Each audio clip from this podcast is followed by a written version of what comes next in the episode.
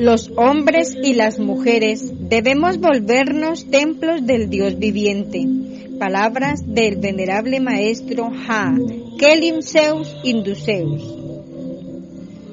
Hombres y mujeres que pobláis la esfera, sé que todos vosotros que estáis oyendo o leyendo estas palabras, creéis que existe un Dios.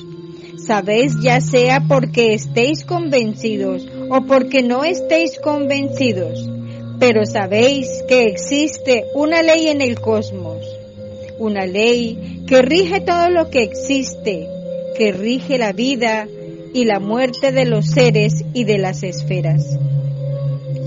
Es posible que ignoréis que Dios viene y vive dentro del cuerpo de los hombres y las mujeres, pero a seguir de este instante ya no lo ignoráis. A seguir de este instante ya lo sabéis.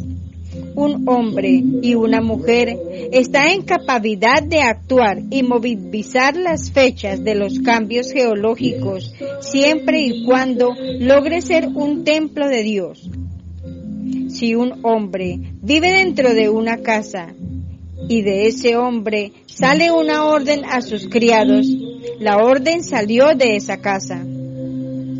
Si Dios vive dentro de un hombre o de una mujer y sale una orden de dentro de ese hombre o de esa mujer, quiere decir que fue una orden de Dios, porque Dios estaba dentro de ese templo llamado hombre o llamado mujer. Así, el destino de esta esfera está en magdos de los hombres y mujeres que por sus hechos, que por sus obras, que por su comportamiento delante de Dios y de los hombres se ha constituido en casa, en habitación de Dios siendo casa y habitación de Dios, y que Dios vive dentro de ellos. Los elesiertos de la naturaleza les obedecen, y aún esa capacidad se remonta aún fuera de esta esfera, y las potestades de las esferas les obedecen porque Dios está actuando dentro de esos templos.